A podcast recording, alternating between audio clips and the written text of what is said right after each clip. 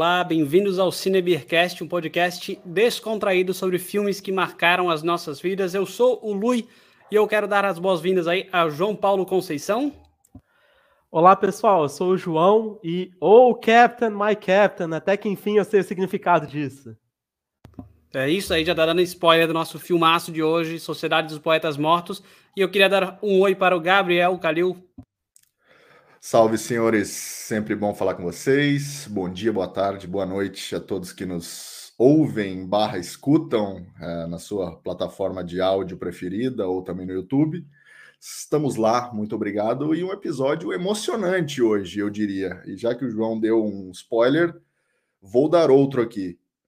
Chorei.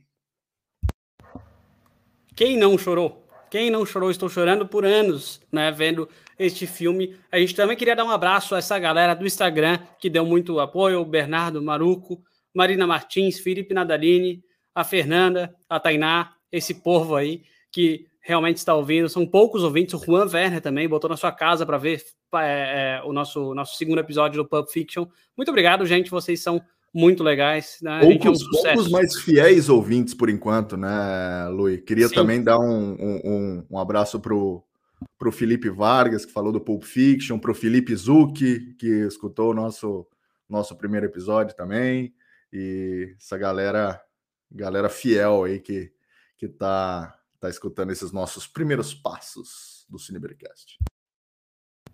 Com certeza é difícil assim sair na rua sem ser reconhecido, tá uma loucura, né? Essa fama toda vinda junto com o Cinebeercast. E vamos falar hoje de Sociedade dos Poetas Mortos, filmes que, filme que eu escolhi, Dead Poet Society. Eu vou falar da sinopse para vocês. Lembrando que esse podcast contém spoilers, tá, gente? Se você não viu o filme, espera ver, tá ouvindo o podcast somente para ver qual é e depois e ouvir por curiosidade, contém spoilers, então, por favor, saiba disso. Vamos dar a sinopse. O novo professor de inglês, John Keating, vivido por Robin Williams, é introduzido a uma escola preparatória de meninos que é conhecida por suas antigas tradições e alto padrão.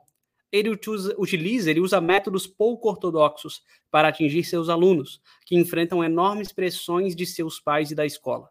Com a ajuda de Keating, os alunos Neil Perry, Todd Anderson e outros aprendem como não serem tão tímidos, seguir seus sonhos e aproveitar cada dia. Carpe diem, já fica o spoiler aqui também. Ficha básica, data de lançamento no Brasil, 28 de fevereiro de 1990, nos Estados Unidos, alguns meses antes, em 89, diretor Peter Weir, que fez esse filme. Eu vou começar falando porque que eu amo esse filme, porque que eu escolhi esse filme. Eu lembro que tinha um livro do colégio antigo que tinha uma, uma, uma referência a isso, aquela cena, né, que até a capa do filme, na maioria dos países, que é os, os alunos carregando o John Keating, era essa cena, eu achei o título muito curioso e, beleza, fechei esse livro, não lembro mais de ouvir falar, apesar daquilo ficar matutando na minha cabeça, Sociedade dos Poetas Mortos é uma coisa muito estranha, um nome muito estranho, me chamou muito a atenção. E, cara, eu vi pela primeira vez há uns sete anos atrás, eu fiquei apaixonado, é um dos filmes que eu mais vi na vida, eu acho que é um daqueles filmes que, para mim, pelo menos, tem que ver todo o semestre, no mínimo todo ano, tu tem que ver para revisitar a essência dessa coisa. Então, cara, sou apaixonado é, por esse filme. Eu acho que ele foi um life changer para mim. Ele mudou muita coisa na minha vida. Eu virei professor de duas matérias de MBA, né, dentro de, um, de uma faculdade realmente, por causa desse filme. Eu queria ser chamado de professor também. Eu queria mostrar isso. Então, é uma vida, uh, tipo, educando, vendendo curso online hoje em dia também, sobre customer success, sobre startups, aí que é o nosso mundo, o mundo de nós três aqui que estamos falando. Então, esse filme mudou muito, mudou minha vida para melhor e me fez enxergar as coisas de outro modo. Então, por isso que eu amo esse filme, vou falar de outras coisas aqui também depois. Queria saber o que, que vocês acharam, começando pelo João hoje. O que, que achasse desse filme Sociedade dos Poetas Mortos, João? Boa, valeu, Luiz. É, ó, vou falar minha história com esse filme. Eu lembro de, de que uma vez eu estava no hospital, eu acho, esperando alguém, alguma coisa assim, lá na recepção. E aí tava passando na Globo num corujão da vida, assim, de madrugada. E eu lembro que eu tava vendo, sem volume, aquele negócio de hospital, assim, vendo uma cena ou outra, meio viajando e tal. E parecia um negócio meio sombrio, assim, meio cabreiro, sabe? Olhando só a cena e, cara, estranho. Aí eu tava com essa visão na cabeça. E eu fui pesquisar agora para ver e eu pensei, pô, não, nada a ver, é uma coisa totalmente alto astral e tal, aproveite o dia, etc. E aí, vendo o filme agora, ele é mais sombrio ainda do que eu tinha pensado só vendo as cenas lá. Então, foi essa impressão que eu tive, assim, filme é, que te faz pensar sobre um monte de coisa, mas filme pesadíssimo também, assim, que para absorver, né? Boa. Gabriel, qual a tua impressão aí? Já tinha visto, não tinha visto? Cara, é, é até, até bacana te ouvir falar sobre esse filme bem, bem inspirador, de fato. Eu, eu confesso que assim como o, o João não tinha, uh, não tinha assistido, eu, eu me perdoe a, a, a, heresia aqui, o crime, mas eu não, eu não acompanho tão, não acompanhei tão de perto assim os trabalhos do, do, do Robin Williams durante, durante a carreira. Não é um, um cara que eu acompanho tão de perto. É claro que o, que o respeito enorme ele, ele sempre existiu, mas eu nunca fui um cara que eu fui tanto atrás é, de assistir as obras e tudo mais. E, e, eu, como eu até falei em outros episódios, eu sou muito de gostar de um diretor e de alguns atores e ir, de, ir infiltrando em tudo que eles já fizeram na vida.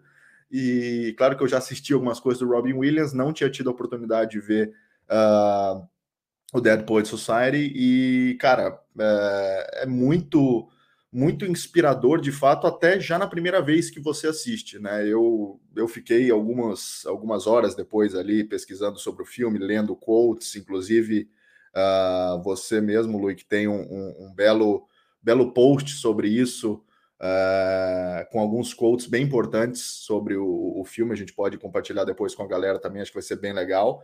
Uh, vamos colocar na, na, na, descrição do vídeo no YouTube, ali também no, no Instagram, para a galera dar uma, dar uma olhada. Acho que é uma, uma adesão interessante a quem está tá vendo o filme. E, e, um último destaque inicial aqui vai para o Peter Weir, ah, para o diretor desse filme, que inclusive é o diretor de um filme que eu trarei na segunda temporada uh, desse, desse nosso querido podcast, que é o Truman Show, o show de Truman que é um filme que, que me demais, marcou demais. muito e, e que é um filme também inspirador e reflexivo, como tem essa essência de Peter Weir, que também fez Mestre dos Mares com Russell Crowe, que é muito bom também, que é um filme bem legal. Enfim, um, um ótimo diretor para um filme inspirador e, e reflexivo. Boa. Animal, cara, achei muito muito legal. Até tem um comentário de um cara, assim, Ryan Gillett, que eu vi dentro do Quora, o Quora, o Perguntas e Respostas, que eu gosto bastante de ver. Ele falou o seguinte: a Sociedade dos Poetas Mortos nos mostra que é uma guerra acontecendo. Não uma guerra de bombas e balas, mas uma guerra que é tão mortal quanto isso. É uma guerra pelos corações dos homens, é uma guerra pela nossa humanidade. Ao longo do filme, Mr. Keating ensina seus alunos como lutar nessa guerra. Ele os ensina a carpe diem, ensina-os a não se conformar, ensina-os a pensar por si próprios, ensina ao sonhar e ao viver de verdade, e assim fazendo, ele ensina a nós, o público, como lutar essa guerra ao lado deles. Então, achei bem uma frase bem, bem impactante mesmo. É, é um filmaço, né? Essa, essa coisa do professor. E vocês, uma perguntinha assim, a, além das coisas, vocês perceberam que eles estavam vivendo em 1959? Vocês saberiam disso se não vissem isso na sinopse? Vocês acharam isso ou não? Sabe o que me pegou, que eu pensei nisso? Foi quando ele traz as bolas de futebol e aí parece a bola da Copa de 50. Daí eu pensei, tá, calma aí. Então, esse filme é de 80 e poucos, 89, né? Eu sabia, mas não, não tá aparecendo. E aí depois aparece, tipo, os carros, o, o ônibus, o moleque andando de bike, aí dá para ter uma noção melhor. Mas quando a gente vê, por exemplo, a cena da festa lá e tal, não parece nada anos 50. Então, estava um pouco confuso. Aí depois, eu até tinha notado aqui, pô, o cara trouxe as bolas da Copa de 50 lá para eles jogarem um futebolzinho. E aí depois eu fui ver que realmente era na década de 50 que estava rolando aquele filme. Eles não, não citam muito isso, né? Exato, e, exato. E, e eu é, também, além disso, além dessa é, da gente não, às vezes, não se ligar tanto que o filme se passa é, em determinada época, até pela é, até por ser uma escola bem tradicionalista e que, e que esse tipo de escola nos Estados Unidos, principalmente na, na Europa, eles exist, existem até hoje e muito menos, claro, mas e, e o estilo desse tipo de escola, de, de ser tão rigoroso, e de ter alguns métodos pouco ortodoxos e, e a decoração que muda pouco ao longo do tempo, acho que contribui para a gente perder um pouco essa noção de quando o filme foi, é, de quando o filme se passa. Né? E uma outra coisa que eu também é, fiquei me perguntando e até não prestei atenção quando eu vi o filme, só depois que eu fui me ligar, e eu tipo, é, divagando aqui, eu achei que o Kirin fosse, sei lá, talvez um professor de poesia, de alguma coisa assim, não de inglês, né? E isso também deu um estalo para mim depois, assim, né? Que, que, que, o torna ainda menos, menos ortodoxo é, no seu modo de, de, de, ensinar, né? E de, de trazer a, a, a matéria em si, que também achei bem legal. Não, isso que o Gabriel falou, é, todo mundo deve ter visto aí na pesquisa, mas o cara que escreveu a primeira vez esse filme, a obra em si, né? Ele se baseou numa escola em que ele ia quando ele era mais novo. A Academia Montgomery Bell, em Nashville. E aí eu fui pesquisar as fotos e tal, e é bizarro, assim, tipo, a galera com a gravatinha colorida e o terno, assim, parece o filme, literalmente. Hoje, a galera se formando em 2019, sei lá, é igual o filme em 1950. Sim, fica que nem aquela pegada de Harry Potter, que se alguém falasse, enfim, quando tu vai ver os bruxos lá com a mesma roupa, com a mesma parada, se tu fosse falar que Harry Potter se passava em 1810, no primeiro filme, por exemplo, ia ser normal. Ia falar, ah, tá, beleza. Já que você, já que você trouxe o, o, o Harry Potter para jogo, eu ia fazer isso depois, mas eu, em algumas cenas, eu, eu, eu me senti num clima assim, sabe? De, daquela escola, daquela parada. E uma parada específica também que, que, que me fez lembrar de, de, de Harry Potter. Eu, ó, é que tem dois caras ruivos, é isso? Ó, aí.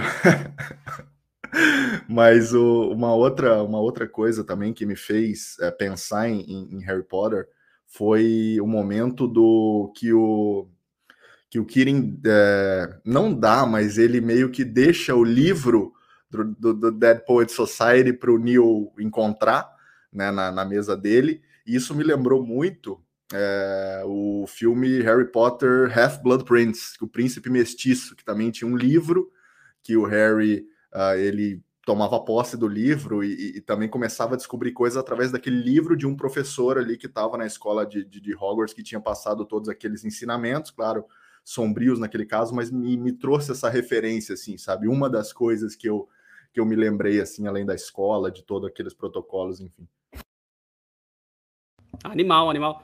Realmente lembra bastante. E eu até agora trazendo né, um wow moment, esse momento wow aí que a gente tem dentro do quadro do nosso Cinebeercast. Para mim, o Moment, é, já a, pegando a carona sobre o Neil Perry, a gente fala bastante né, do Robert Sean Leonard, que é o Neil Perry, esse personagem é, principal, acho que é, da, de todos os jovens, né? Ele traz essa, essa, essa importância maior dentro da obra, especialmente para o final, né? A, a parte trágica da, do filme. Ele desafiando a autoridade do pai dele, o qual, o qual eu achava que era Ed Harris até o começo desse podcast. Eu achava que aquele careca, que é o, nome dele é Kurtwood Smith, que é o pai do, do, do, do, o pai brabo, né? O pai que quer, não quer ele fazendo teatro, quer que é focado para, enfim, seguir uma carreira específica. Eu achava que era o Ed Harris e descobri que é um cara mais feio que o Ed Harris, que é o C. Kurtwood Smith, é, que é o cara do That 70 Show. Se não fossem esses dois compadres, Gabriel e João, eu acharia que é o Ed Harris, o mesmo cara do My Name's Radio e outros tantos filmes. Então, muito obrigado. Ele faz o mesmo papel, né, que no Dead Seventh Show, que é o pai brabo. E dá também para a gente considerar todo careca um pouco mais velho, Ed Harris, não tem, tem problema também, por mim, tá tranquilo. Fechado, fechado. Assim, a partir de agora, todos os carecas vão ser Ed fucking Harris aqui. Então, assim, o Neil Perry, voltando ao ponto do Moment, ele desafiando a autoridade e indo fazer a peça, que é os Sonhos de uma Noite de Verão, que ele é o Puck dentro dessa peça, e, gente, eu fiz um pouco de teatro no colégio, velho, há muitos anos atrás. Acho que eu tinha oito anos e eu fiz essa peça. Não sei se é uma peça comum para quem faz teatro, mas eu fiz essa peça, eu nem lembro quem eu era. Acho que eu tinha uma fala ou outra, porque eu era o pior ator do mundo, provavelmente. Não tenho ideia, mas, mas devia, devia ter.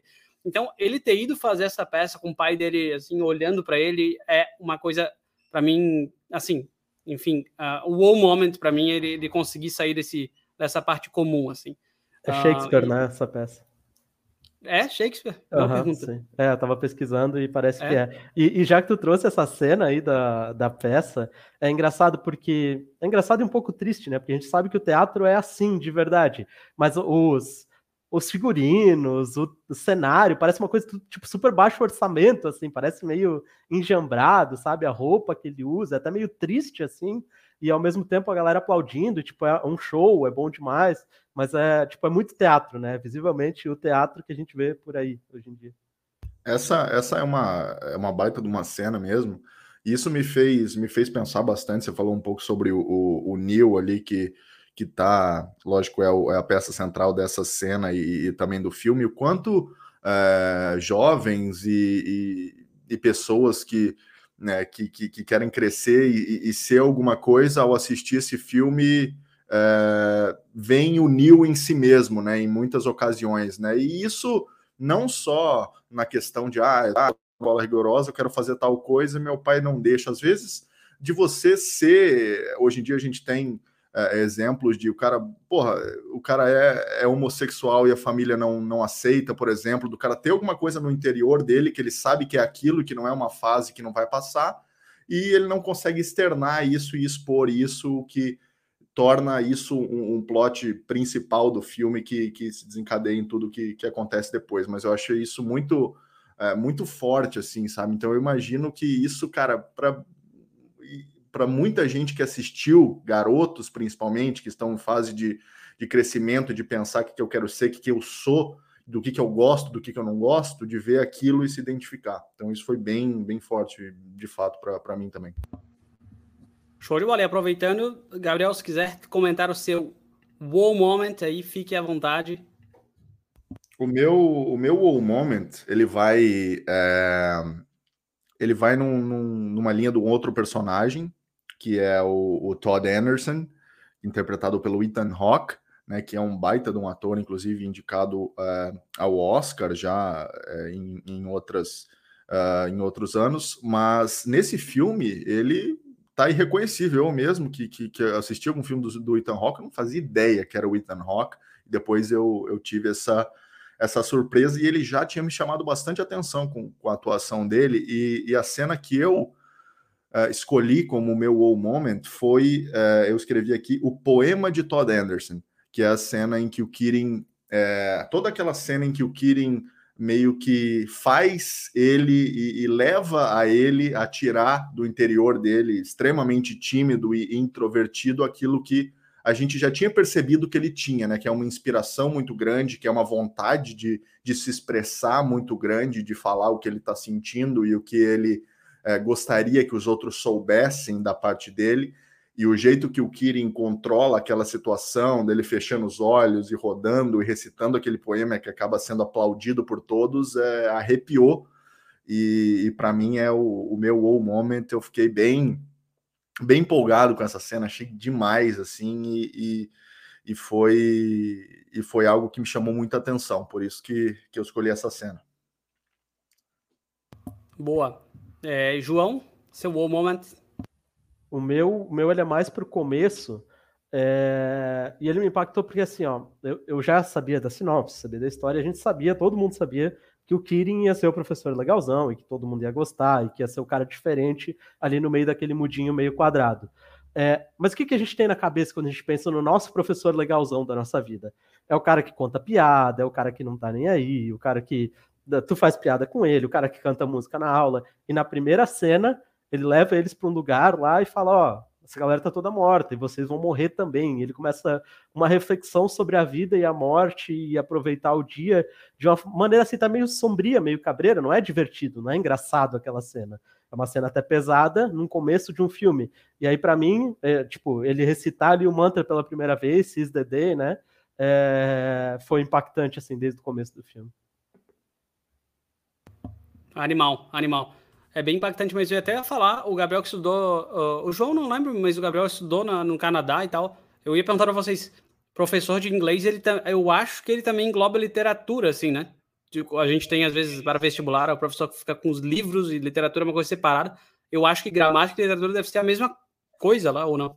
É, é, é mais ou menos isso mesmo. Eu não fiz as matéricas básicas no, no Canadá, né? Fiz mais uma, uma parte de, de pós-graduação do que uh, do que matérias, no, que matérias básicas, mas de fato uh, o inglês em si, né, em, em, em, regiões que é a primeira língua, de fato o inglês ele engloba a, a literatura e tem bastante uh, dessa questão de, de, de, de poesia, de, de bastante livros que que o pessoal tem que, tem que estudar e fazer resumo, que a gente tinha mesmo nas aulas de literatura, eles, eles meio que englobam junto ali com, é, com a questão do, do inglês de fato. Né? Então é, é bem por aí mesmo.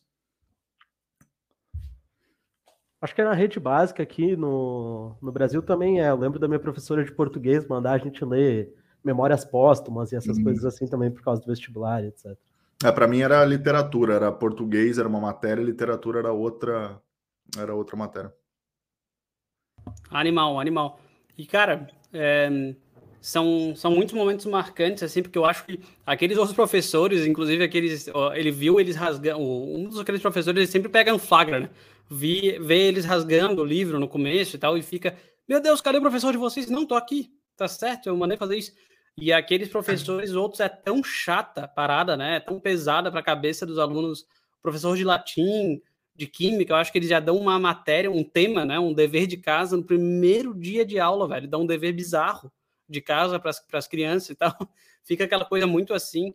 E acho que é uma leveza muito maior, né? Acho que até hoje em dia os cursinhos nossos de vestibular, eles tentam, claro, é muita matéria também, mas eles tentam trazer essa leveza. O João falou de tocar música na aula, de fazer versinhos para decorar, para ir melhor no vestibular, são coisas tenta trazer uma leveza maior com tanta matéria para a galera ir bem, né?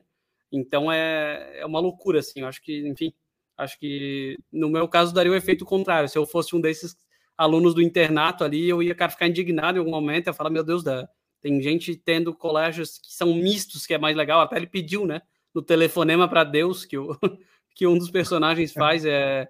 Como é que é o nome dele aqui? É o nosso querido uh, Gail Hansen, é, o Charlie Downton, ele faz isso, né? Faz aquele telefone e pede por mulheres lá dentro do, do colégio. Bom personagem tu, cara, também, né, gente, né, cara? Né? É, exatamente, para tu ver gente diferente, para tu, cara, tá um pouco além disso e tal. Eu acho, eu acho uma loucura isso, assim, esse, esse internato. Esse personagem, eu, eu adicionei esse cara no LinkedIn, velho, porque ele nunca mais apareceu em filme nenhum, que é o, o Gail Hansen, o ator, Uhum. Eu descobri que ele é produtor e tal, e ele tem o LinkedIn que ele bota assim. Eu já tentei, eu acho que adicionar duas vezes, sabe? Quando tu tenta conectar no LinkedIn, alguém, ele deve uhum. ter recusado, tu tenta de novo. Esses dias eu tentei de novo e tá escrito: por favor, não me venham com esses ideias, ideias de roteiros, a gente não tá aceitando agora, sabe? Tipo, o cara, galera chata. Então, Gail Hansen, um grande abraço a você aí que fez não, o nosso No Wanda. A gente sabe isso, que tá assistindo, eu... aceito, Luiz. É, inclusive o Gail Hansen, cara, ele é responsável por, por boa parte do, do, do, alívio cômico do filme, assim, né? Um filme que, lógico, aos poucos vai se tornando cada vez mais sombrio ao, ao como o João disse ali, ao, ao tempo que ele, que ele vai passando. E o, e o Gail Hansen com o Dalton ali, porra, cara, é muito, muito legal, assim, cara. Eu poder altas risadas ali com, com, com, com ele, altas paradas, cara. Muito, muito bacana mesmo.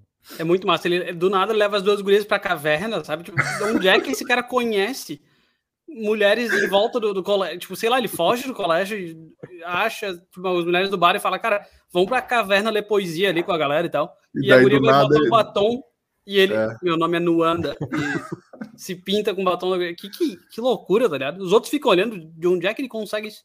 Ele é o mais ele vai lá e Ele vai lá e fala, ó, publiquei o, a Sociedade dos Poetas Mortos no no jornal da escola. Exato.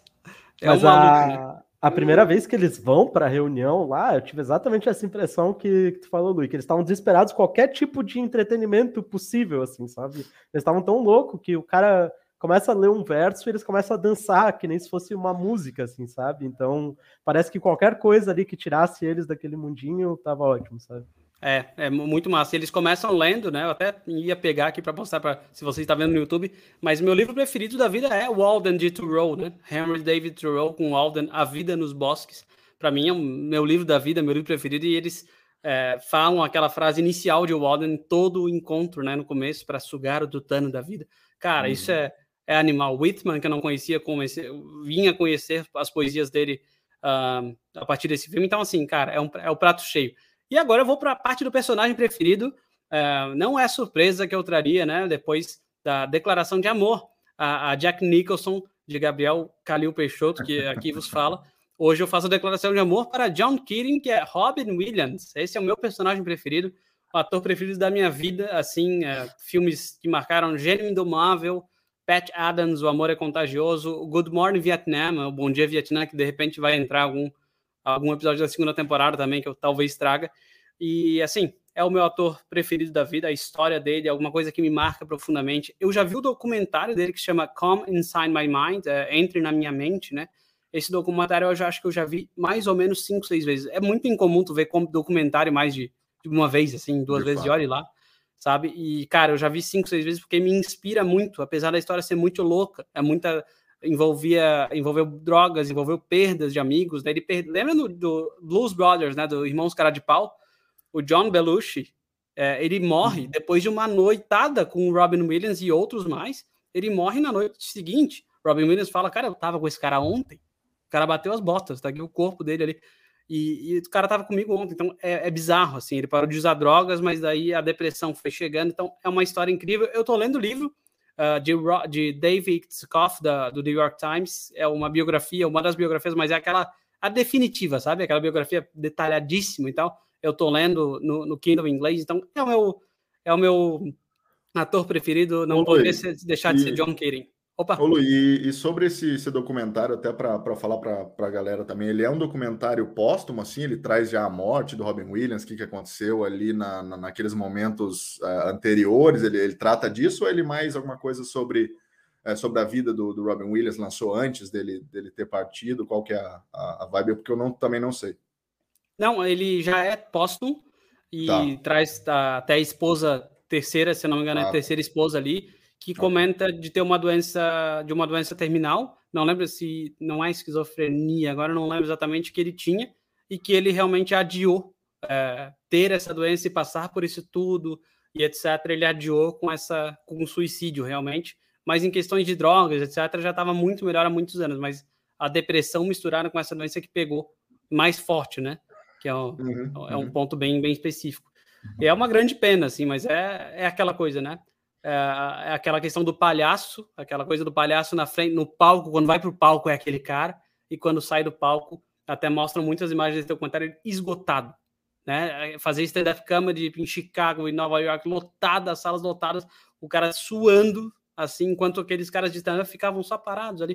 O cara fazia stand-up no meio da galera, enfim, e ele se esgotava de uma maneira, parecia aquele o John Coffey do A Espera de um Milagre depois que curava alguém, o cara fica esgotado ali sentado. Parecia a cena dele e, a, enfim, a, a mente do cara, é, tu mexe com a mente também, né?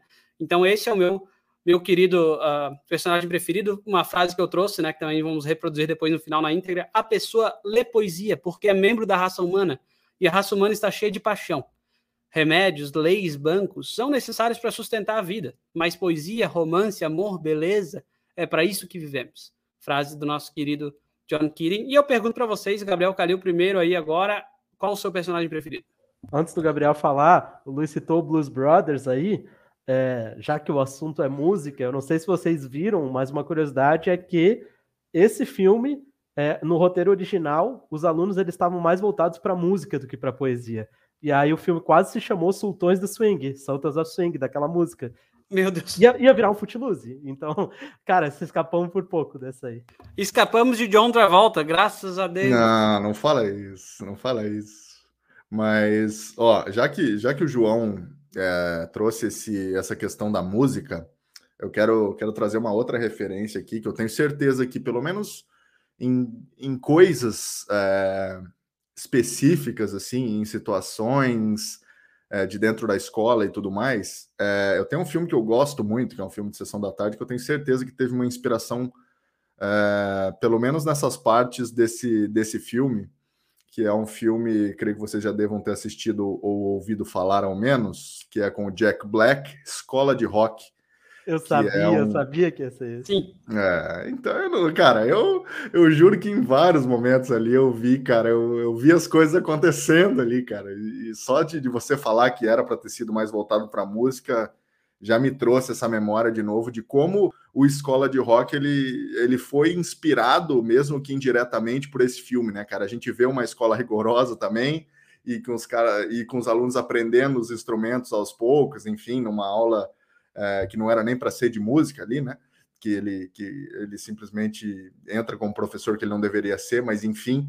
Então, esse filme que eu, que eu tenho com muita, é, muita alegria, que eu, que eu gosto bastante desse filme, ele, ele com certeza foi inspirado por esse clássico aí, que é o, que é o Sociedade dos Poetas Mortos. Então, eu não podia deixar de trazer essa, essa referência também de escola de rock, que que é um baita de um, de um, de um sessão da tarde aí para a galera assistir, caso tenha alguém que não conheça também.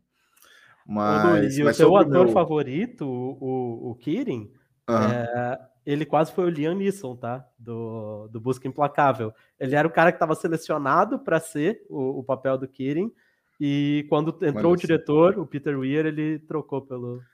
É, cara. Robin é, Williams. Convenhamos que é uma, uma escolha bem mais, né?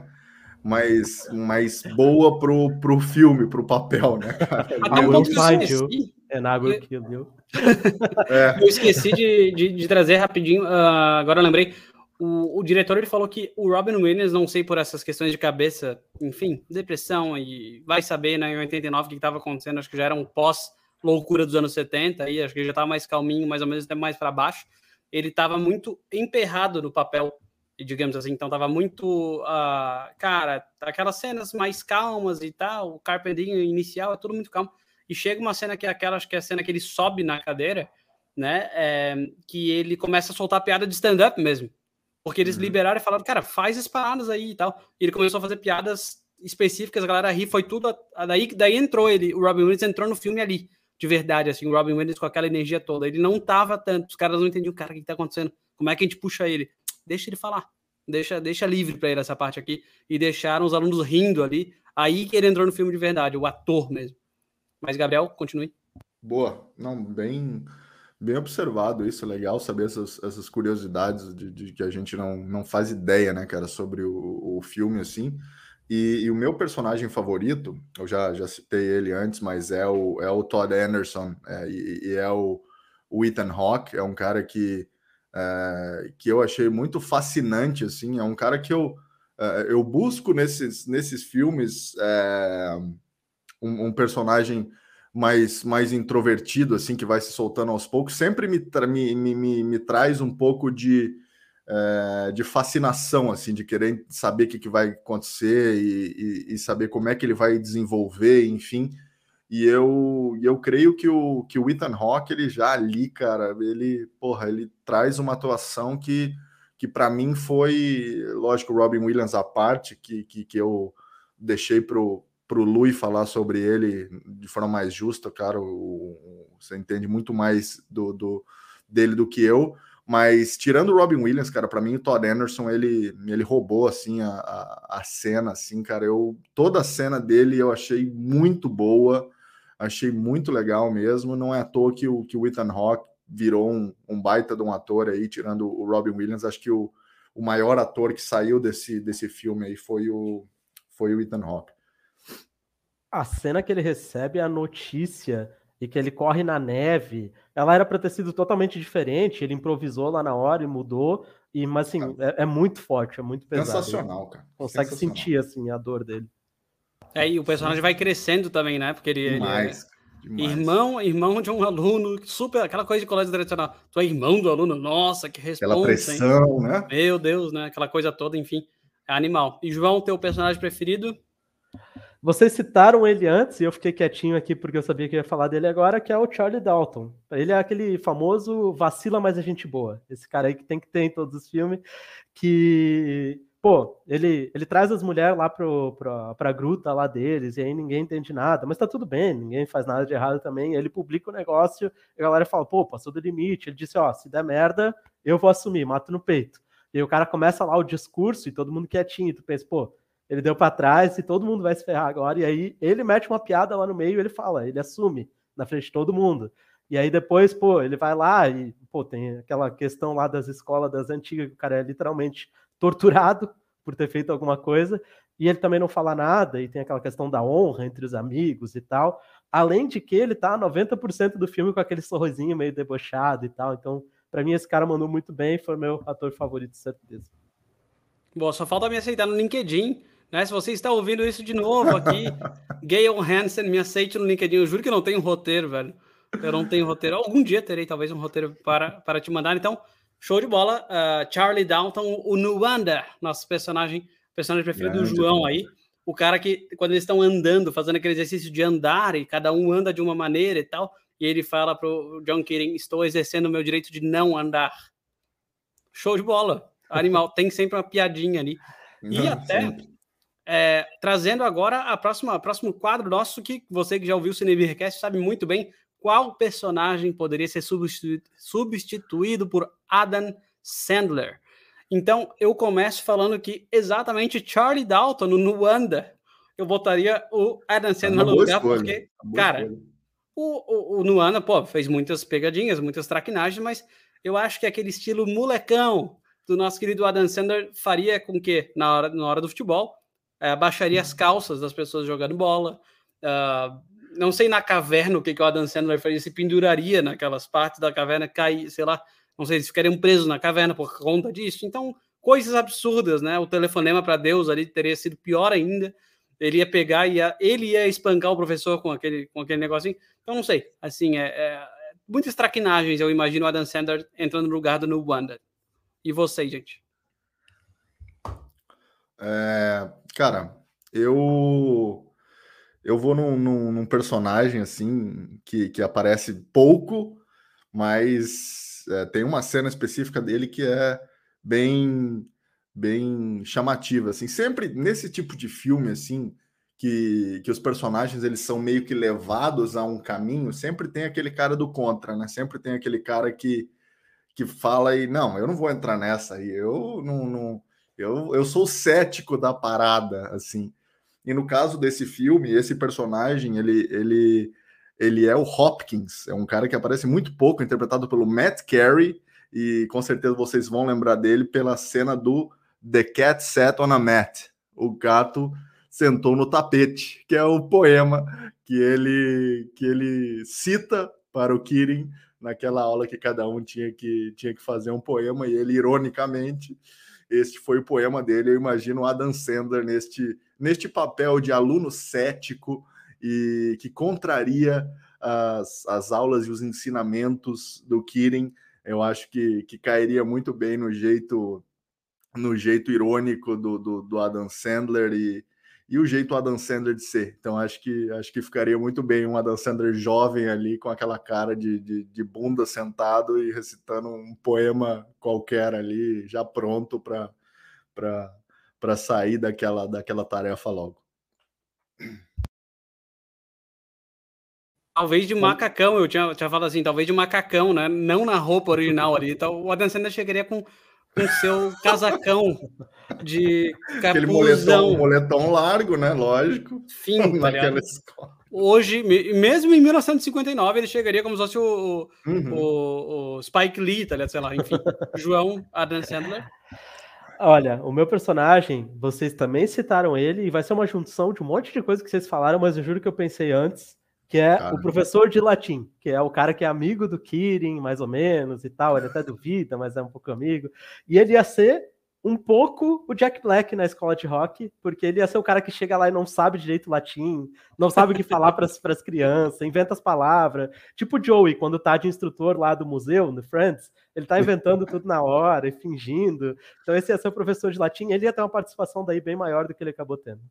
Obrigado por não me deixar sozinho na referência de escola de rock. João Exato, Paulo, não sei se Exatamente. Eu tinha anotado aqui, ó. Ia ser é. tipo School of Rock. Tava aqui, tava escrito. Cara, por coincidência ou não, eu ganhei na, numa mesma época, eu comprei numa mesma época dois DVDs na época. Eu tive poucos DVDs na vida, não sei porquê. Teve uns 10, 15, enfim. Dois foram Escola de Rock e Meu, meu Nome é Rádio, com o mesmo Ed Harris que faz Sociedade dos Poetas Mortos. O mesmo Ed Harris. eu, ao contrário, eu tenho muitos DVDs e eu não tenho nenhum lugar para tocar eles. Eu não tenho nenhum dispositivo que toque DVD hoje em dia. É, meus, eu tenho uma coleção também de filmes antigos e que também não estão nem aqui em casa. Então, é, isso foi algo que realmente virou uma, uma tralha, infelizmente, né? DVD Exato. e jogo de Xbox 360, não tem onde botar. São tralhas da nossa vida. E agora vamos para a parte final, as três críticas da internet. Uh, quais são as críticas que eu peguei na internet sobre Sociedade dos Poetas Mortos para a gente dar algumas risadas. A primeira é Candice, com uma crítica com uma frase bem simples. Há muitas referências a Harry Potter neste filme. Tem um final bom e triste.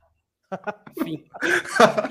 Candice. Lembrando que é de 89 ou 1990 para o Brasil, né? Harry Potter realmente foi referenciado. Se a gente voltasse ao tempo, talvez, Candice. É. Claramente uma cópia. Sim. É, exato. Então, é, o, o que eu, eu entendo a Candice no sentido, mas é óbvio que, que, que Harry Potter, principalmente na, na falando sério agora, principalmente nas obras é, de cinema de Harry Potter, a gente consegue ver algumas, algumas coisas que eles provavelmente podem ter tirado de, de, de, de Sociedade de Poetas Mortos, muito mais do que do que nos livros. Eu acho que eu acho que a parte de, de uma parte um pouco mais sombria, assim, uma parte de, de fotografia na própria escola, assim, eu acho que, que, que esse filme que a gente está falando hoje aqui pode, pode ter servido de um, de um exemplo bem legal para os caras terem pego assim para fazer um, o filme em si.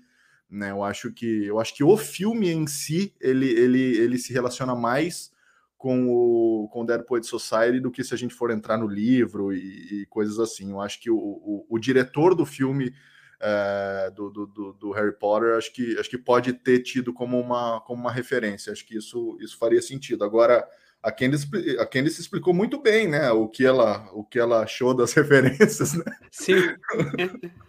Demais. Mas assim, ó, Gabriel, é, esse de ser meio sombrio e tal, eu tava pensando nisso, pensei bastante até.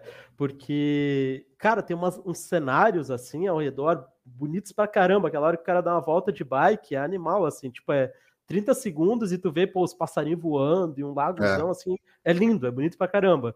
Então eu sentia, não sei se era o som, eu não sei se o jeito que era filmado, os diálogos, mas eu sentia muito mais oprimido, assim, o tempo todo, sabe? Tu sente, tu consegue sentir a opressão do outro lado, e aquele negócio de que ninguém tá feliz e tal, é, durante o filme, mesmo sendo um lugar bonito e sendo a galera, sei lá, rica e tal.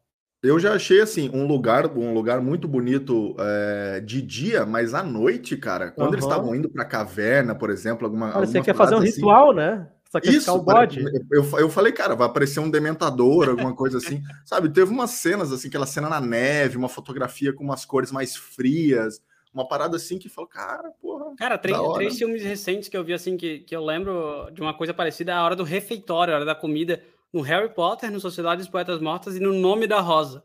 O refeitório é o momento que todo mundo senta junto. Sabe? É uma coisa, é um, é um evento mais específico, né? Cada um chega e vai comendo. É um negócio bem, bem rígido. Eu lembrei desses três que eu vi recentemente. E a segunda frase que a gente tem do George. O que acontece com os dramas é que eles têm bons atores e boas performances. Mas você fica entediado ao vê-los. Mesmo que eu não goste da alta sociedade ou escolas preparatórias, este filme foi triste e me inspirou a escrever um poema. Agora, o poema do George, que é a principal parte. Poema do George, dois pontos. Muitos filmes, muitos refrigerantes, muita diversão. Alguns são ótimos, outros são idiotas. Vamos comer pipoca apenas o mesmo ano dos motins. Ano de louvado seja o Senhor pelo refrigerante Diet. Fecha aspas.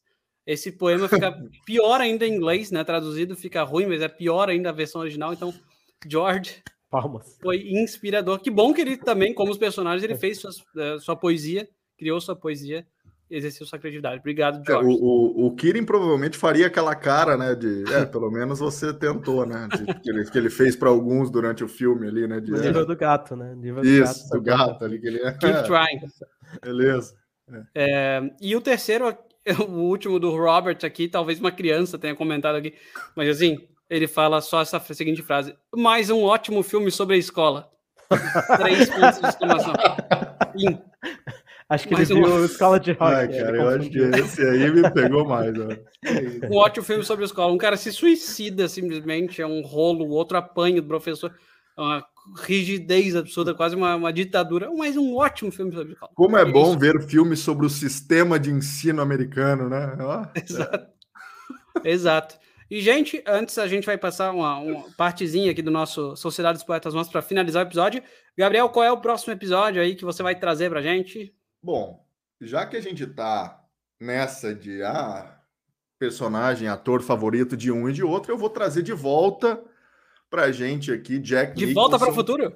De volta para o futuro. Olha, só seria uma boa pedida, hein, cara. Não é de volta para o futuro, mas é de volta o Jack Nicholson em um de seus clássicos mais, é, mais lembrados e ao mesmo tempo que muita, muitas pessoas conhecem de nome, mas nunca assistiram. É um filme longo, é um filme complexo. E One Flew Over the Cuckoo's Nest, mais conhecido como Um Estranho no, ou Estranho no Ninho, e é um filme que eu tenho certeza que vai dar, vai dar pano para manga, então, então não percam o, próprio, o próximo episódio. E se vocês puderem, já se preparem assistindo o filme, que eu tenho certeza que, que vai valer muito a pena. Jack Nicholson no auge da loucura. No auge da loucura. Show de bola, gente. Então vamos de John Keating aqui para finalizar com uma parte importantíssima desse filme. We don't read and write poetry because it's cute.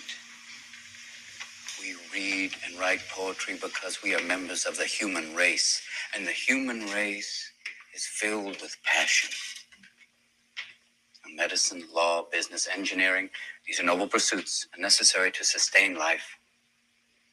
But poetry, beauty, romance, love, these are what we stay alive for. To quote from Whitman, O me, O life of the questions of these recurring, of the endless trains of the faithless, of cities filled with the foolish. What good amid these, O me, O life?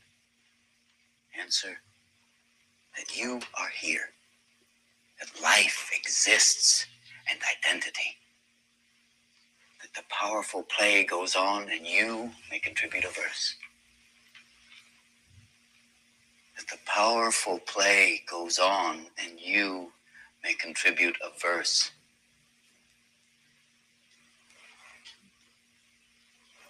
What will your verse be? Show de bola. Então, John Keating, qual o seu verso, né? Nessa vida que a gente tem, qual será o verso que você vai escrever finalizamos com chave de ouro. Muito obrigado, Gabriel. Muito obrigado, João. Muito obrigado, ouvintes. Nos vemos na Não próxima. Não se esqueçam episódio. de acessar a publicação do Lui sobre esse filme, com os melhores quotes. Isso, cara, ajuda muito. Assim que assistir o filme, faz isso.